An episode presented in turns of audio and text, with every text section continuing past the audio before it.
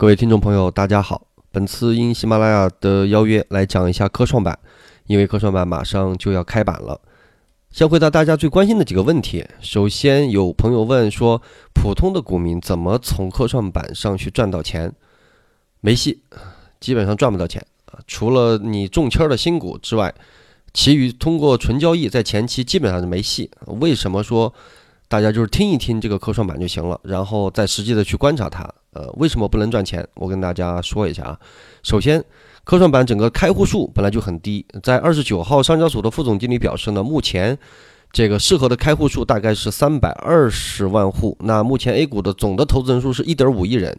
占比是百分之二点一。首先去开板就是开户的人就很少。第二是开。创业板呃开科创板之后啊，这个前五天是不设置涨跌幅的限制。那最基础的逻辑就是，如果普通的股民朋友你连主板跟在创业板上都没有赚到过钱，那你怎么可能在科创板上不设涨跌幅的前五天跟最后每天是涨跌幅百分之二十这样的情况下，通过博弈去赚到钱呢？这个概率就很小了。那十年前创业板第一天，我记得十年前的。十月三十号，当时有些创业板股票，我一个人当天就买了那些十分之一，最后也没挣到钱。这个具体的情况在之前的音频有讲过，感兴趣的可以去听一下。那有朋友肯定说，那既然纯交易赚不了钱，投机的波动较大，那么科创板有没有投资的价值？啊，上周末也跟大家讲过啊，目前我们做了一个统计，A 股成交最活跃的股票，刨除这些题材股的炒作以外，从投资角度来讲，我们算了一下平均的。市盈率是三十六倍，那科创板目前发行的第一批新股的平均的市盈率是五十一倍 PE，那融资加权 PE 也有四十四倍，而如果根据以往的惯例啊，开盘前几分钟如果直接涨百分之七八十或者翻倍的话，马上就到了七八十倍的 PE，那这种情况下，我请问你怎么去谈投资的价值？虽然前段时间这个官方的证券时报网也说要打破市盈率的偏见，不能唯市盈率，不必拘泥于市盈率，市盈率要拥抱多元估值的理念，这个话是没有错。科创嘛，本来估值就高一点，但是你在业绩无法明确预预估的情况下，你用什么东西来衡量一天波动百分之七八十，甚至波动好几倍，来去谈投资的价值估值呢？所以一般的。这个股民朋友，我觉得科创板的事情，你也就是听一听，听听我们讲，哎，科创板到底怎么回事儿？为什么会有这个板？那之前有中小板和创业板，那为什么又有个科创板？有什么不一样？那跟美国的纳斯达克又有什么不一样？为什么创业板筹备了十年，科创板不到了一年就可以顺利的发行？背后到底什么原因？而且是经过了前几天这种不设涨跌幅的暴涨暴跌之后，最后大浪淘沙之后，科创板剩下来的有没有投资价值？能不能够浮现出来？这些才是我们普通的股民的朋友应该去关心的问题。所以，我们本次节目就以一个比较专业的一个机构投资者的角度来尝试给普通的股民朋友来解释一下科创板。好，那让我们首先从机构的专业的角度来看一下首批二十五家科创板上市的整体的企业的状况。目前来看，科创板的第一批二十五家与十年前的创业板。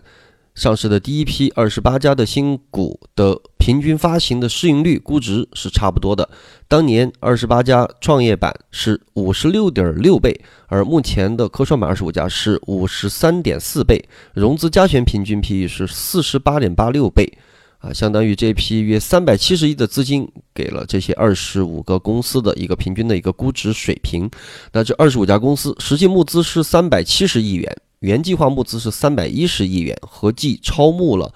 五十九点二九亿元。多数企业均出现了超募的现象，就是本来要募集二十亿，然后你募集了二十四亿。但是有几家是没有募得足够的资金，这四家是荣买科技、华兴原创、西部超导和博利特。有两家是超募了一倍以上，这是代表啊第一批的这个募集的资金对他们比较看好，那就是瑞创微纳和航可科技。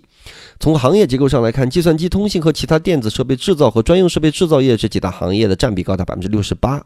凸显出管理层对于科技及先进制造业领域的支持的力度。那么从研发的投入上来看，就是一个公司赚了一百块钱，有多少钱花在研究新技术和新科技上？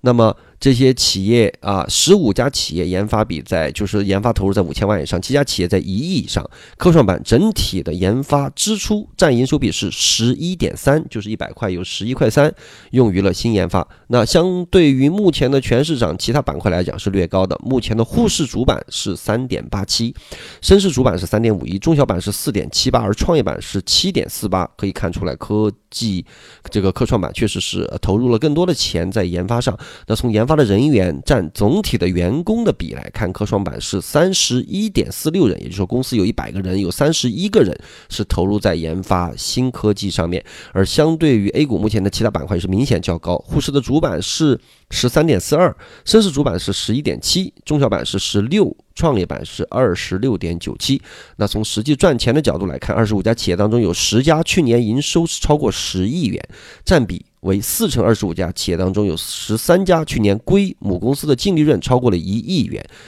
占比超过半数。那首批二十五家创业板公司的平均的业绩增速是高达百分之八十七左右，秒杀绝大部分的创业板公司。平均毛利率达到百分之五十，也是远高于创业板的平均水平。从目前这个节点已经披露或者预披露的中期的业绩来看，按照披露和预披露。增速的下限来看，有十五家公司业绩的增速超过了百分之二十，占比达六成。剔除亏损及利润下降的公司后，取中值预披露中报的平均净利润增长为五十六点九四，平均的 PEG 为四点一五。剔除 PEG 为十以上的两个公司后，平均 PEG 是二点一五，所以估值还是在成长性上还是非常明显的优于主板以及中小板和创业板各个方面的公司。说完了以上的专业数据之后，如果你还有兴趣再继续听，那我们就来讲一下为什么会有科创板。那科学技术创新对于整个社会有什么意义？我们从宏观、中观讲到微观，就是科创板的诞生是为什么？首先。研究创新方面最权威的经济学家熊彼特啊，将创新定义为什么呢？定义为经济结构本身发生的变化，即从一个经济结构向另一个结构去过渡，并且他坚定地认为，只有经济结构的变化，这个意义上的创新才是经济发展的唯一因素。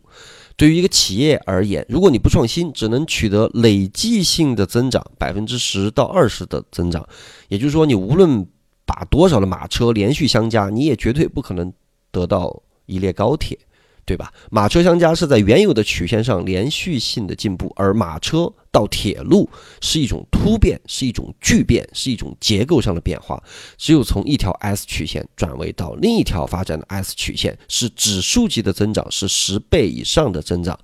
就好像马车在遇到铁路后会迅速的被颠覆。被取代。当企业不思进取，只想着吃曾经的技术红利而丧失创新的时候，就意味着被颠覆的风险在逐渐的增大。对于一个国家来讲，同样如此。前一期我们讲过的东北，其实当时就是呃这个区域也是这样的一种情况。给大家举个例子吧，就好比啊，在这个零几年之前，苹果的翻身主要是靠 Apple，主要是靠它的这个音乐的播放器。那如果你没有研发 iPhone，你怎么可能？啊，成长的这么快，成长为一个超级巨头型的公司，所以只有科技创新进行颠覆性的技术突破，才能够让企业有成倍的增长，也才可能诞生牛股。好，那么所以是谁把这些经济要素从原有的陈旧的经济体系中拉了出来，重新组合成一个新的经济结构呢？按照熊彼特认为是企业家在。投资家的资金的支持下，通过创办新公司的方式，把所需的经济要素从常规经济中体系中去购买过来，并且进行新的重新组合，这样新的候选的经济结构就产生了。可见，两方面缺一不可：一是优秀的创业者、企业家；二就是风险投资，也就是资金。这两点都很重要。而我们的科创板。创新对于它很重要，它对于创新的意义就在于要有足够的一个市场的容量和一个足够的速度，让市场这样的风险偏好资金投向这样的优秀的科创的企业。所以，这是从创新的角度来解释为什么会有科创板。那肯定有朋友要问，那没有科创板的时候呢？我们这么多年难道就没有发展吗？我们曾经的创新的路线是什么？以前的旧社会到这个之前的这个公有制经济的阶段我们就不讲了，我们讲讲改革开放后的几次我们国家目前的主要的创新的路径。第一个路径就是市场换技术，那是改革开放之后。我们国家准备要同外界重新发生这种经济上的大规模的联系，那有七八年十月，美国通用汽车公司跟中方谈判的时候，当时的董事长汤姆斯·莫菲向中国提出了一个问题，说：“你们为什么只是谈技术引进而不谈合资经营呢？”最后，李南清副总理也是考虑了一下，然后汇报给小平同志，小平同志说。嗯，现在是一个比较合适谈投资、谈合资经营的时候，比补偿贸易要好，因为合资经营风险是双方承担，搞补偿贸易我们得不到先进的东西，搞合资经营，对方就要经济核算，他要拿出先进的技术来，尽管他对某些技术有保留和拥有权，但不管怎么样，总在咱们这里用了，用了咱们就能学会一点，所以九七九年七月，五届全国。人那个人大的二次会议通过了具有里程里程碑意义的《中华人民共和国的中外合资经营企业法》，所以用我们的市场啊，因为我们没有钱，我们没有原来的技术，我们只有市场，通过开放市场去换取一定的技术，这是改革开放后的我们的创新的第一条路径。经过了一些年的发展，我们的政府逐渐有钱了，我们要有了第二条创新的路径，就是。财政补贴研发、财政补贴技术，用政府引导性基金，也叫创业引导基金，呃，来推动科技和创新的发展。就是说呢，由政府出资，吸引相关的地方政府、金融投资机构和社会资本，啊，不以盈利为目的，以股权或债权的方式来投资于创业的这种风险型的机构或者这个风险型的投资基金，来支持科技的发展。那么。为什么会要以政府的方式来引导呢？呃，为什么不能完全交给市场呢？因为如果完全交给市场，一是有效率的问题，二是不能发挥出我们社会主义集中精力办大事的优势。但是呢，这个财政补贴啊，一历来像我们记得我们北大的 这个这个这个这个张维迎和林毅夫他们也是争论了十几年啊，就是财政补贴，我们都知道有利有弊。之前呃补贴的像汽车、航空、半导体，后面的风电、光伏啊，最后都是受到了很大的挫折，那让这种呃补贴方式也是偃旗息鼓。但是最后我们的高铁横空出世了啊，用我们的朋友的这个戴老板的一个话来说，就是这个刘志军这运作的高铁项目是一种国家主导、高度管控、集中谈判。吸这个引进吸收巨额投资的模式，那么有国家的引导，又有市场的原因呢，获得了巨大的成功，最后被总结成了成功的经验，也挽救了财政补贴技术这一模式，给政府参与科技创新打了一剂强心针。那伴随着二零一三年的这个大众创业和万众创新的思路，我们整个国家的在创新方面是走的一条自上而下和。自下而上相结合的路径，自上而下就是以国家这种政府引导基金的方式，自下而上就是大众创业嘛。那么大家都来创新，所以这两种方式是以结合的，呃，这么呃这种方式来。那从二零一三年开始，国家作为科技创新的重要参与者，直接到。下场来参与政府出资的产业基金，这种呃前面说的引导基金的规模，从一四年的三千亿飙升到二零一六年的三点五万亿，飙升了十二倍，三年就飙升了十二倍，这两年会更高。而就算是刨去这个呃名为股票，但实际上是债券的部分，这个增速也是非常令人呃这个震惊和鼓舞的。那由于时间的关系，具体的这个政府引导基金的运作模式跟细节，我们今天在这里就先不讲。我们来直接看啊，我们来说问题，就是目前的这个中国的创新的这几个路径和模式存在的有几大问题。那比如第一个问题就是长短期目标错配的问题，就是社会资本难以撬动的主要原因是出资人的利益不一致。社会的出资人呢，在追求高财务回报的同时，也愿意承担更大的风险。而目前地方政府引导基金意图是拉动地方的整个产业发展。具体的描述呢，就是以招商引资为主，所以不以盈利为目的。所以一个想盈利，一个是想从更长远的角度来看。所以这两个的长短期的目标错配，也导致这种创新模式的这个成功率稍微低一些。啊，像这个国务院发展研究中心产业部这个主任来看，就是这个宋子峰说，就是说实现产业引领的中长期目标和短期实现财务回报目标是有一些冲突的。啊，所以我们包括在这个芯片啊、晶圆制造工艺啊，其实都差了两三代以上啊。这是第一点，是长短期错配的问题。第二点是我们的对手国家对于整个国家战略的前置问题啊，因为飞机产业的这种教训、汽车产业的这种思考、高铁行业成功的经验。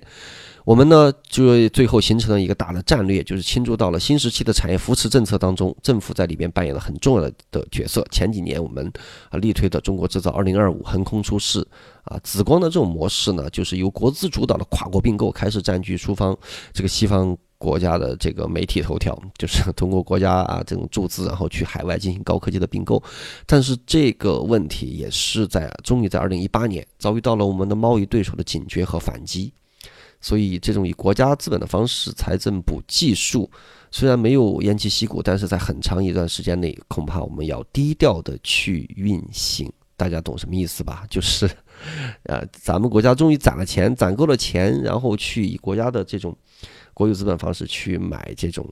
啊，这种这种高新科技。但是国外他肯定要钳制咱们，但是咱们等不起。呃，在对方钳制以后呢？啊，这个科技自主、科技创新，而且而尤其是二零一三年，咱们的劳动力的人口就十五到六十五岁是见到了一个历史大顶，所以靠廉价劳动力的这个第二产业面临转型升级的巨大压力，所以长期拐点来临，咱们的时间并不多。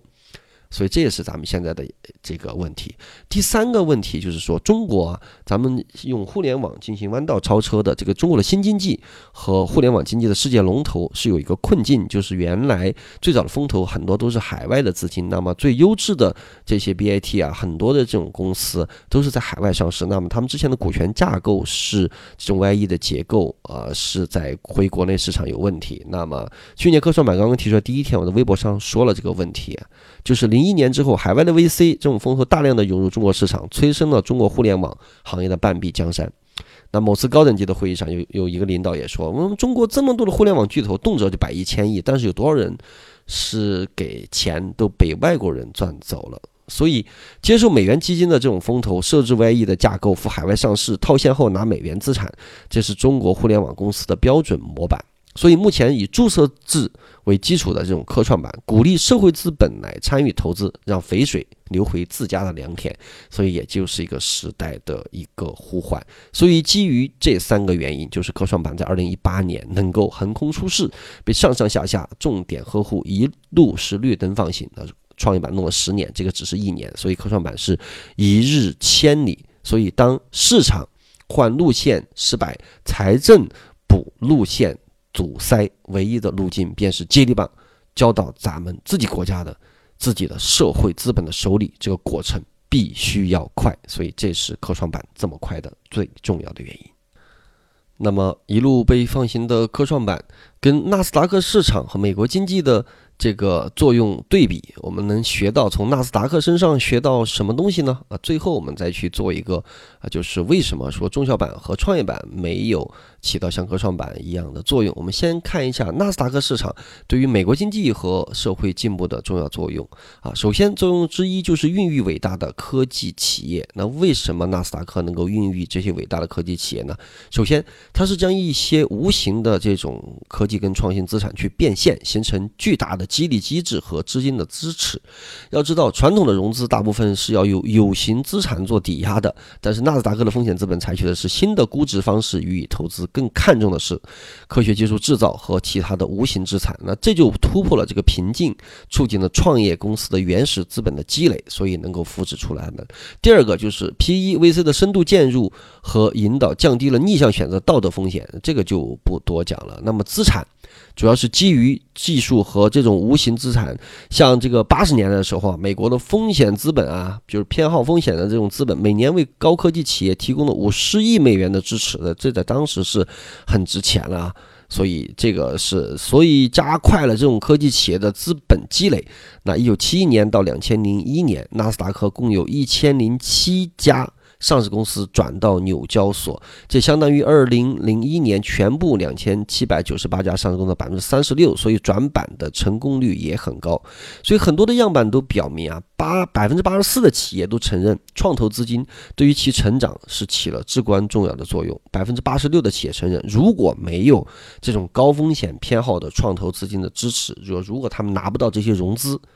他们就不可能存在，更不可能发展迅速。所以，当咱们的国家呀，现在社会上积累了一定的资本，而且积累了这样的高风险偏好的资本的时候，把它用于我们国民自己内部的创新，让他们有一个更快的通道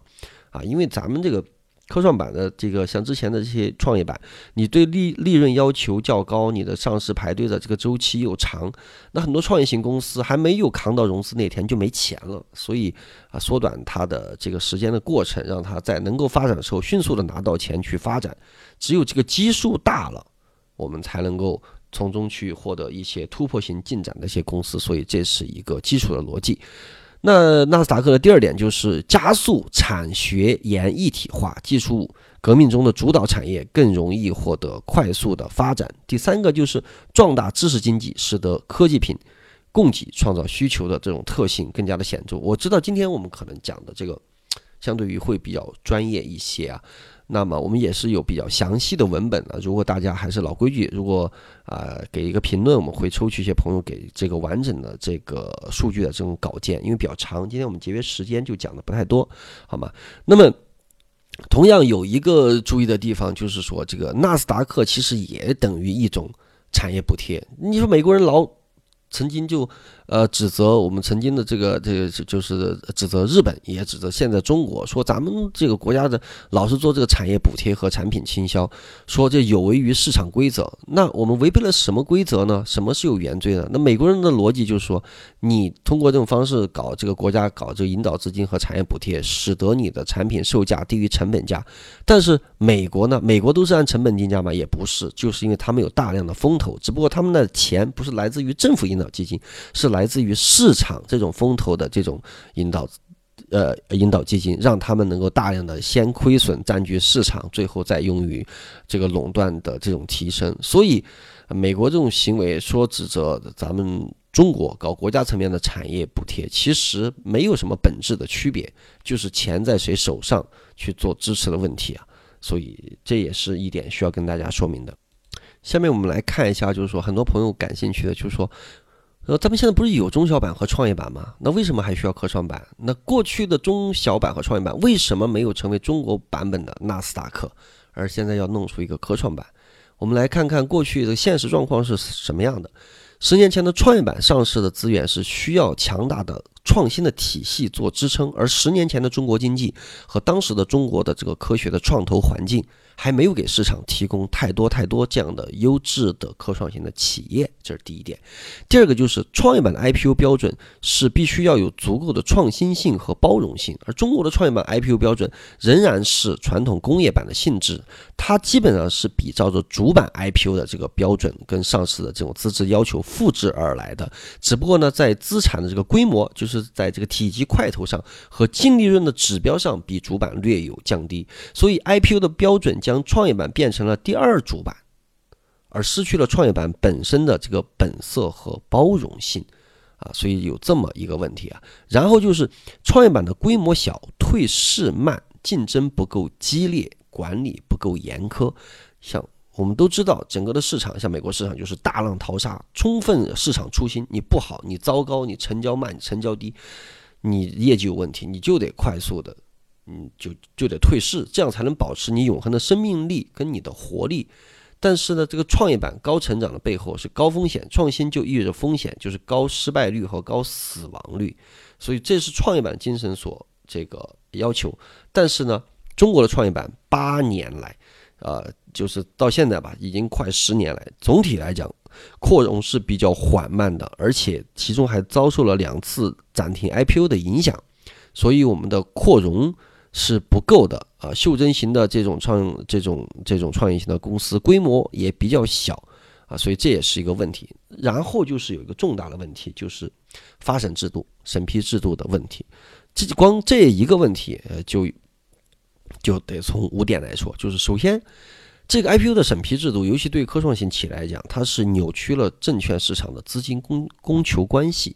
是导致市盈率成为市梦率的一个主要的原因。高市盈率还导致了严重的这个超募的这个现象，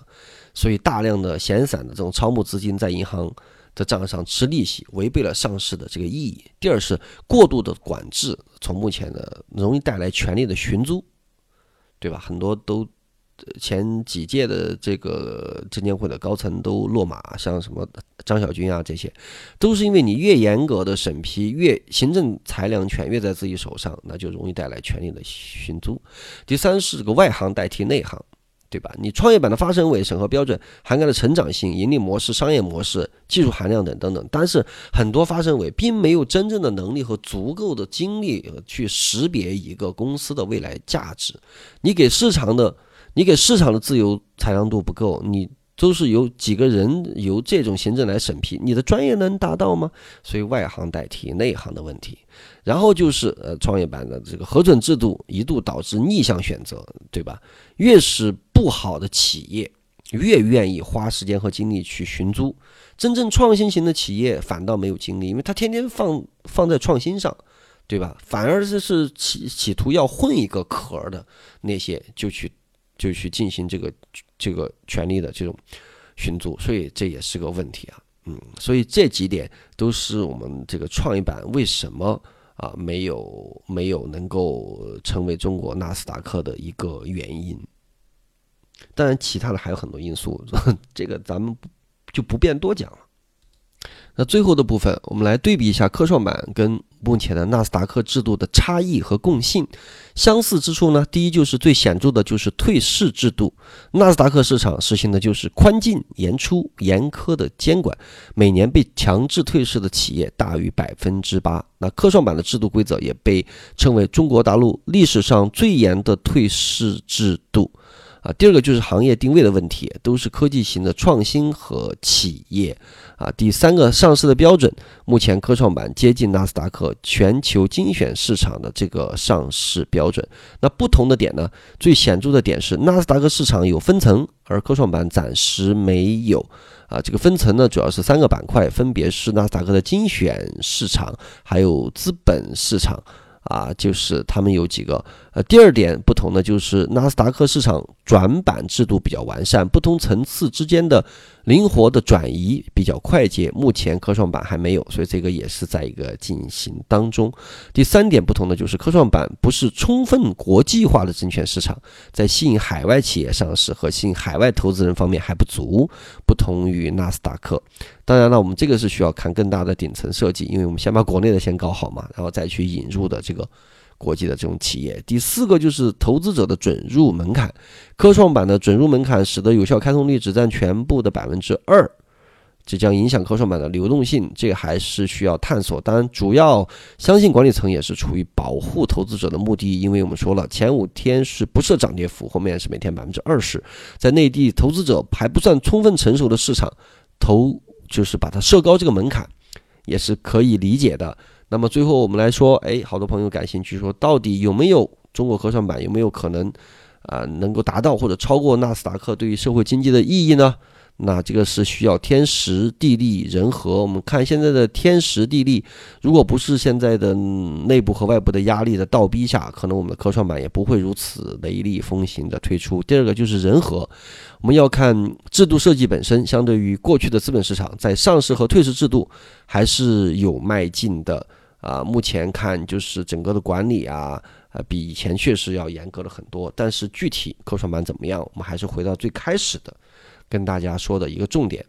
就是说，大家指望从前期的交易上去赚钱，除非你是顶尖的游资，否则不要去参与。另外就是等大浪出清，啊，等大浪淘沙，淘完之后，科创板有哪些企业是真正值得投资的，这还需要观察。所以今天咱们的主要的目标就是去了解这个科创板的市场。好，今天的节目就到这里。